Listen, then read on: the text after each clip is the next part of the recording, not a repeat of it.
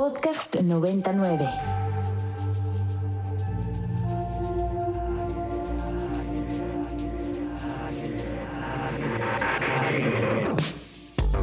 Agenda Ibero. Conversaciones con quienes crean y gestionan proyectos inspirados en el servicio a la sociedad desde el ámbito universitario. ¿Qué tal? Muy buenos días, bienvenidos a Agenda Ibero. Hoy es sábado 8 de octubre de 2022. Mi nombre es Mariana Pérez Cabello y me acompaña mi queridísima productora, colega, amiga, confidente. Dani Muñoz, alias Dani La Garza, hashtag. Ahí nos pueden encontrar en distintas emisiones, ya sea del tracker o en alguno que otro vintage por ahí andamos. Y Mariana, recordarles a todos nuestros radioescuchas que se pueden poner en contacto a través del teléfono, el 55 529 25 99, que también es nuestro WhatsApp, y si no directamente a nuestras cuentas en el ibero 99 FM en Twitter y en Instagram y Facebook ibero 99. Y en este sábado, por fin, después de muchos intentos, logramos que la tecnología hiciera posible tener aquí al doctor Pablo Martínez Zárate, él es coordinador de la maestría en cine de la Ibero y también responsable de la dirección, producción, guion y fotografía del documental La memoria se filtró por una grieta. ¿Cómo estás, Pablo? Hola, ¿qué tal? Daniela, Mariana, muchísimas gracias por recibirme en este espacio de Agenda Ibero. Es un placer, como bien dices, que nos haya sonreído la tecnología este día. Les saludo, de hecho, desde Colombia, donde vinimos a presentar el documental y a dar un par de talleres también de, práctica documental. Oye, qué padre. Bueno, pues el, documental fue eh, pues inspirado, ¿no? En el marco, realizado en el marco del terrible evento del sismo del 19 de septiembre de 2017, pero pues ya sabemos que los sismos nos acompañan eh, en esta Ciudad de México y nos seguirán acompañando. Entonces, no sé si nos puedas contar cómo surgió eh, la idea, el proyecto, ¿no? Cómo se gesta y cómo se, cómo se produce un documental de este pues de esta materia, ¿no? De este tema o algún tema parecido para aquellos que tú, formas cineastas, aquellos que nos están escuchando y están interesados. Claro que sí, Mariana, muchas gracias. Este proyecto surge a partir de una convocatoria de la Dirección de Investigación y Posgrado de la Ibero, que se llamó Es hora de usar la cabeza. Era una convocatoria junto a la cátedra de eh, eh, se me olvidó el nombre específico de la cátedra, pero es una cátedra que se encarga de estudiar las dinámicas territoriales. Y entonces sacaron esta convocatoria para que desde distintos departamentos de la universidad se pudieran plantear proyectos de investigación que precisamente retomaban el temblor. Esto significa que surgió eh, más o menos después de unos meses, casi un año después del temblor, o sea, en 2018 es cuando se lanza esta convocatoria y decidimos aplicar con un eh, proyecto que partía de Xochimilco como una de las localidades más afectadas durante el temblor, pero también como una de esas localidades ah, que nos permiten asomarnos a lo que alguna vez fue el paisaje del Valle de la Ciudad de México, ¿no? Porque una de las premisas del documental es que eh, muchas veces olvidamos que este es un valle lacustre y que pues debajo de todo el concreto y el asfalto hay un eh, subsuelo también muy inestable que hace que cada vez que tiemble los sintamos de manera mucho más intensa, ¿no? Entonces, una de las premisas de la memoria se filtró por una grieta era tratar precisamente de introducir por pequeñas grietas preguntas que nos recuerden de esta relación que mantenemos con el espacio. Eh, creo que para abonar un poco a la segunda pregunta sobre qué, ¿Qué necesita uno para hacer un documental así? O más bien, ¿cómo nace la idea de un documental eh, de esta naturaleza sobre temas de urgencia? Pues tiene que ver con la capacidad de identificar aquellas pequeñas urgencias que se nos van presentando en un contexto sociopolítico determinado y después trazar las rutas posibles para abordar esas preguntas que nos vamos planteando. A final de cuentas, todo proceso de creación documental es un proceso de investigación también y lo que tenemos que hacer es eh, descubrir las rutas para ir descifrando precisamente cómo transitar por nuestros temas. ¿no? Entonces, eh, a grandes rasgos, así fue como surgió el documental. Pablo, y si bien dentro del documental existe esta línea de investigación previa a la realización, también durante la producción, postproducción, toda esta parte que exige un documental, eh, ¿cómo fue la relación con la comunidad? Porque al final ellos son los actores principales en este documental, ¿cómo lograron acercarse a ellos? Claro, pues em, hubo varios momentos de vinculación con la comunidad. De entrada vale la pena decir que el equipo de producción del mismo documental estaba conformado por personas de la comunidad que también son parte de la comunidad Ibero, un estudiante de la maestría en cine, un estudiante de la maestría en antropología social, eh, son de Xochimilco y se sumaron al proyecto desde el inicio. Eh, incluso Daniel eh, Martínez Rosas Landa, como bueno, Daniel Ignacio, mejor conocido más bien como Nacho, eh, fue como asistente de dirección y producción y entonces em, él fue una pieza clave para posicionarnos dentro del terreno. Él ha vivido toda su vida e incluso sus padres, sus tíos también en el centro de, de Xochimilco, ¿no? Entonces, pues bueno, esa, esa relación tan cercana que él tenía nos sirvió mucho para ir ampliando y además otras personas se sumaron de la misma comunidad como eh, asistentes o coordinadores de producción. Después hicimos una serie de actividades previas al levantamiento de imagen que tenían precisamente el objetivo de crear un vínculo con la comunidad. Por un lado, tratando de retomar algunas de las experiencias del temblor. Y entonces lo que hicimos fue una serie de talleres de gráfica, de particularmente de grabado, en donde niñas, jóvenes y adultos estaban participando precisamente en traducir sus memorias del temblor y sus experiencias del temblor a pequeños grabados, ¿no? Que se hacían de manera muy sencilla en espacios públicos, ahí mismo en Xochimilco, en San Gregorio, en distintas localidades de la delegación Xochimilco, que hay que decir que eh, incluyan pues 18 barrios, ¿no? Y 18 pueblos distintos, entonces es como un lugar que contiene muchos lugares, como quizás muchos de los lugares aquí en, en la Ciudad de México y en México.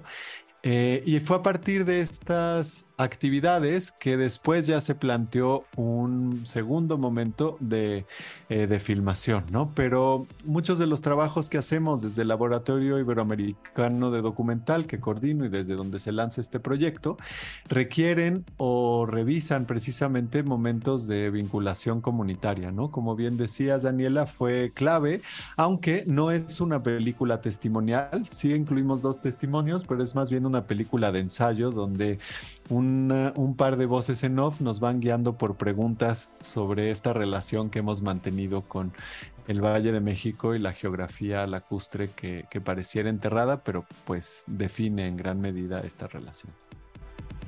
Claro. Oye, Pablo, eh, bueno, pareciera como presagio el documental, ¿no? O sea, volvió a temblar el 19 de septiembre de 2022 y efectivamente la, memoria se filtró por una grieta. ¿Cómo te mueve esto a ti? No sé si te tocó por acá o ya estabas en Colombia el, sismo de hace dos semanas, pero ¿cómo te mueve esto? O sea, ¿cómo, cómo lo pensaste? O sea, el documental es vigente, la memoria eh, se reafirma, la naturaleza nos habla. qué, qué pasó por tu cabeza?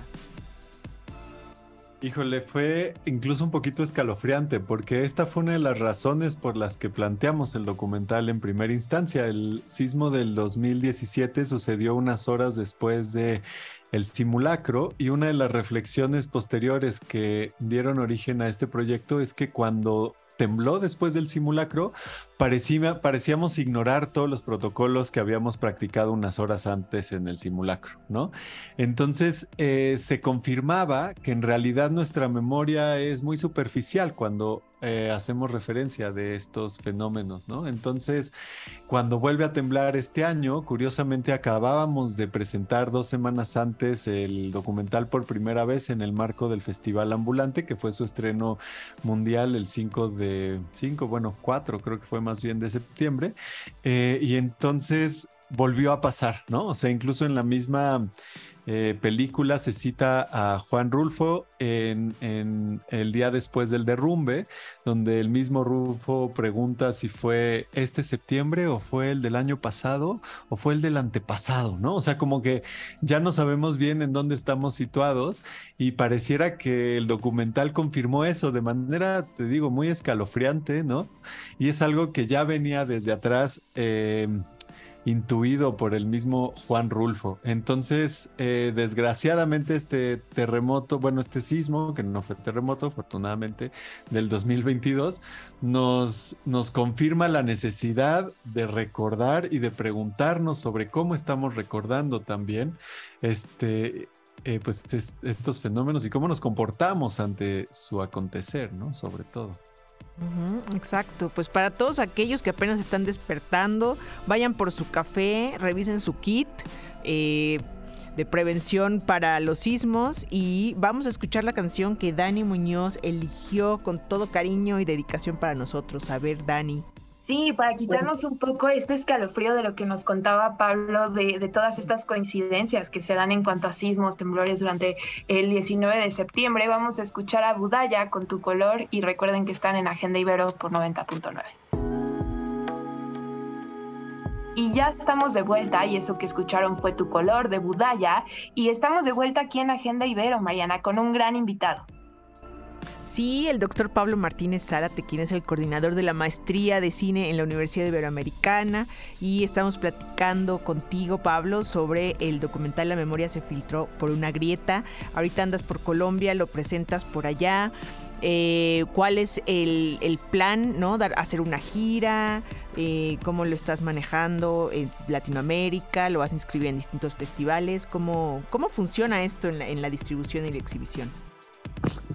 Sí, es un tema súper importante, Mariana. Muchas veces cuando nos dedicamos a hacer películas nos concentramos mucho en desarrollar una idea y llevarla a cabo, pero efectivamente es fundamental pensar en lo que viene después de terminar la película, es decir, cuáles son las posibles rutas de contacto con una audiencia y pues al final de cuentas para eso se trata también mucho del trabajo que hacemos, ¿no? Como tratar de construir comunidad a partir de las temáticas, las preguntas que vamos planteando. Entonces, específicamente en el caso de la memoria se filtró por una grieta, eh, su estreno, como decía antes del corte musical, fue en en ambulante. Después, la semana que entra, eh, bueno, estuvimos, estamos ahora en Colombia y la semana que entra, el, creo que es 15 y 16, sábado y domingo de octubre, si es 15 y 16, el 15, sábado 15 de octubre a las 5 pm estará en la Cineteca Nacional,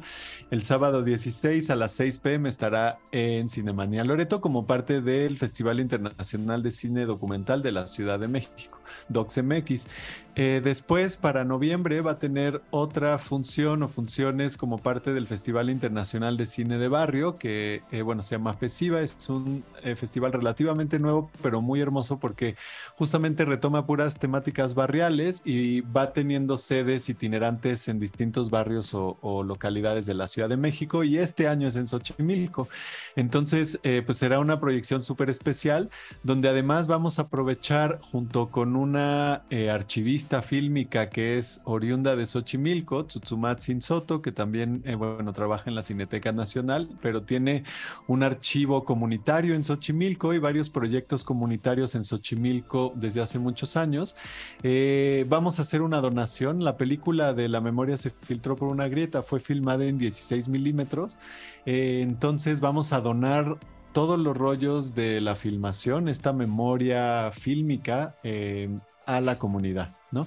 Entonces esto sucederá durante el festival a finales de año y ya el año que entra veremos si seguiremos con algunos festivales y también pues nos interesa mucho empezar a hacer algunas funciones. En la misma universidad yo creo que haremos una función la última semana de clases eh, convocando a estudiantes a conocer más sobre el proceso. Es la primera película, cabe, cabe decir, que sale de eh, la sala de mezcla recién estrenada de los laboratorios de comunicación que se acaban de modelar y tenemos ya unos laboratorios en el departamento de comunicación como de primerísimo nivel. Y entonces eh, es la primera película que sale de esa sala de mezcla y fue mezclada y el diseño sonoro por el doctor Kiyoshi Osawa, que también es académico. Entonces vamos a organizar como una conversación para que los estudiantes puedan también conocer un poco sobre cómo fue el proceso detrás eh, de diálogo entre Kiyoshi y yo y el uso de los espacios nuevos de la universidad. Oye, qué maravilla, Pablo, esto que nos compartes, Mariana, perdón, pero es que la emoción, porque justo eh, ya les habíamos platicado anteriormente en Agenda Ibero sobre estos laboratorios y toda la infraestructura que ha desarrollado la Ibero específicamente para la licenciatura, maestrías, doctorados de comunicación. Y vaya que, que no es por nada, pero que envidia, suena bastante bien, Pablo. Y en ese sentido, ¿qué más nos puedes compartir que se estará lanzando próximamente, que haya sido mezclado en todos estos laboratorios? Producido. Pues sí, próximamente digo, además de, esta peli hay varios proyectos que se están cocinando. Eh, de hecho, algunos que estarán cruzándose con 99. Eh, Como saben, por ahí algunos soy conductor de La Fórmula Secreta, que es un programa de música experimental los lunes en la noche por 99. Y ahorita estamos haciendo un documental sonoro que también se está postproduciendo ahí en los laboratorios sobre experimentación como forma de vida, ¿no? Como la experimentación es una suerte de modo de vida que empuja los límites constantemente. Entonces trabajamos con varias personas que han estado cercanas al, programa y estamos preparando eso para la audiencia. También estamos haciendo, bueno, un par de, documentales sobre la educación en tiempos de crisis. Estoy muy interesado en pensar las posibilidades de la pedagogía, eh, particularmente la pedagogía artística en un mundo como el nuestro, un mundo fragmentado, sin horizontes de posibilidad. Y entonces estamos explorando la pregunta de cómo la pedagogía artística nos puede ayudar a reimaginar los horizontes horizontes de posibilidad, ¿no? Entonces esa es otra de las cosas que estamos tratando de, impulsar en este momento como proyectos próximos y bueno, muchas cosas salen de ahí tanto de estudiantes como de otros académicos. Está también la plataforma de Ibero TV como, como un ejemplo de, producciones internas que están constantemente al aire. Eh, bueno, de hecho estamos por estrenar también un web documental sobre jazz en la Portales junto con Jacaranda Correa y el Canal 22. Entonces hay un montón de cosas pasando en, estos nuevos laboratorios. Vaya, Pablo, qué, bueno, qué afortunado, ¿no? De hacer lo que te gusta y qué afortunados somos de que alguien como tú esté interesado en esto, ¿no? O sea, en la didáctica y en la pedagogía de enseñarnos sobre el cine, lo audiovisual, transmedia, etcétera, y explorar la forma de, comunicarlo. Eh, hoy aquí voy a un momento difícil en tu vida esto de meter la pata como lo hiciste últimamente? ¿Fue de buena suerte o, de mala suerte o cómo, cómo ves?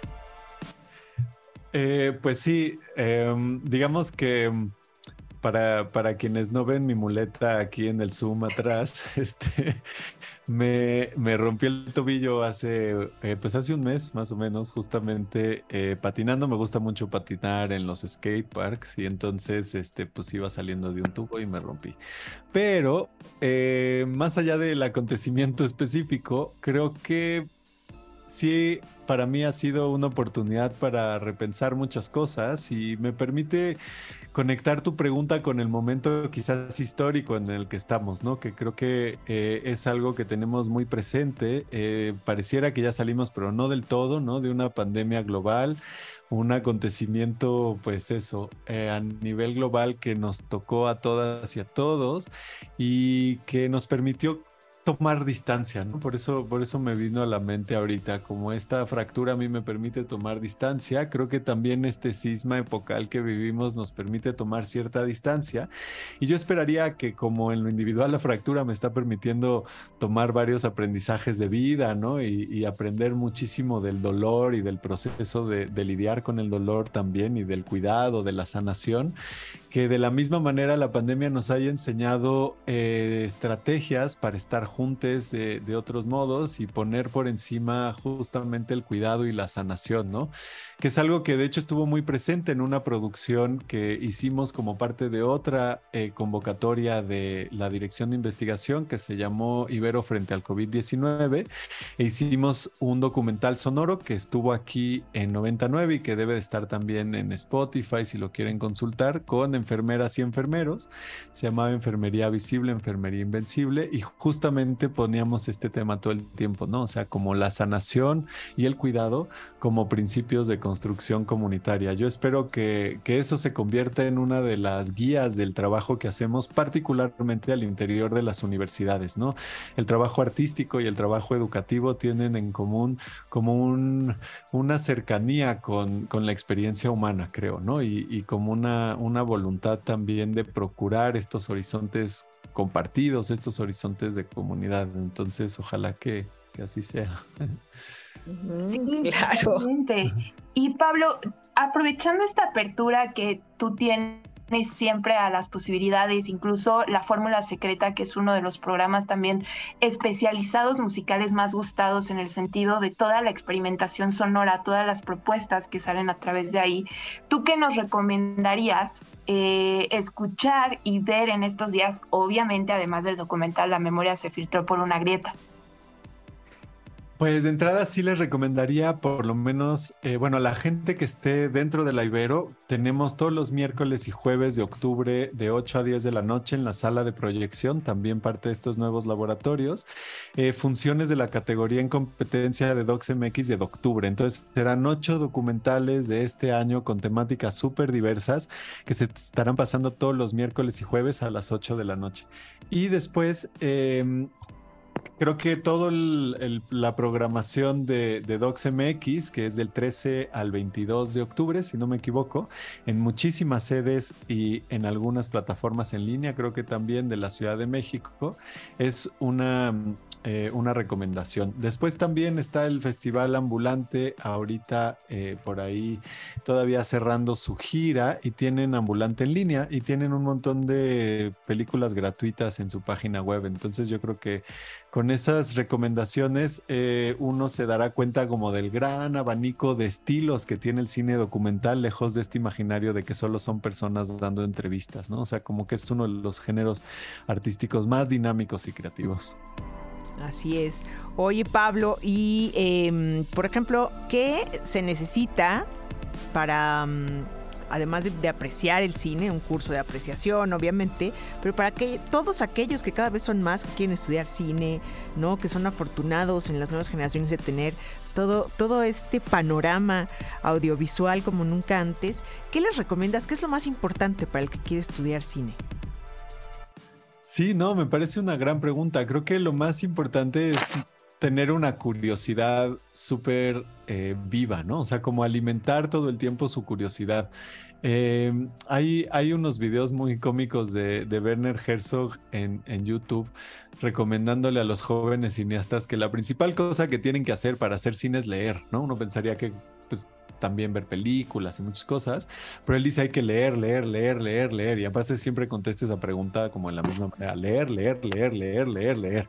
Y yo diría, pues consumir arte en general, ¿no? O sea, acercarse a la cultura, al arte, no solamente como a las grandes ventanas este, comerciales del cine, sino encontrar en expresiones eh, marginales, en expresiones radicales, en muchas eh, disciplinas también, fuentes de inspiración con, constante. Creo que todo proceso de creación y de investigación depende de esa curiosidad y de esas ganas de sorprendernos, ¿no? Y no hacer documentales para confirmar nuestras ideas sobre el mundo, sino para descubrir nuevas versiones sobre el, sobre el mundo y la realidad.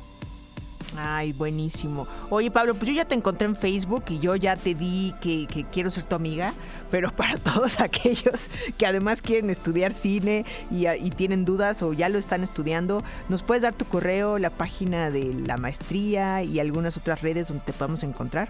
Claro que sí. Mi correo de la Ibero es pablo.martínez. Mi Instagram es pablósforo y eh, la página web del Laboratorio Iberoamericano de Documental es iberodoxlab.org. También Laboratorio Iberoamericano de Documental en Facebook, así lo encuentran y ahí pueden seguir tanto talleres como producciones que hacemos. Exacto, y también recordarles que te pueden escuchar todos los lunes a las 10 de la noche también aquí en la Fórmula Secreta por Ibero 90.9 y Agenda Ibero también, por favor, los lunes a las 4 totalmente en vivo y los sábados también a las 8.30 de la mañana. Así es, bueno, pues Pablo, muchísimas gracias por acompañarnos, que te recuperes pronto y, y bueno, mucha suerte por allá en Colombia, te esperamos acá de regreso. Muchas gracias, Mariana, Daniela. Un placer compartir con ustedes. Gracias, Dani. Eres libre, puedes irte de fiesta. Uh, digo, o sea, es muy temprano, pero a disfrutar un café y se quedan en la sintonía de Ibero 90.9. Adiós. Documentando la memoria histórica del quehacer universitario desde el placer de la palabra. Desde el placer de la palabra. Agenda Ibero. Conversaciones con quienes crean y gestionan proyectos inspirados en el servicio a la sociedad. Para más contenidos como este, descarga nuestra aplicación disponible para Android y iOS o visita ibero909.fm.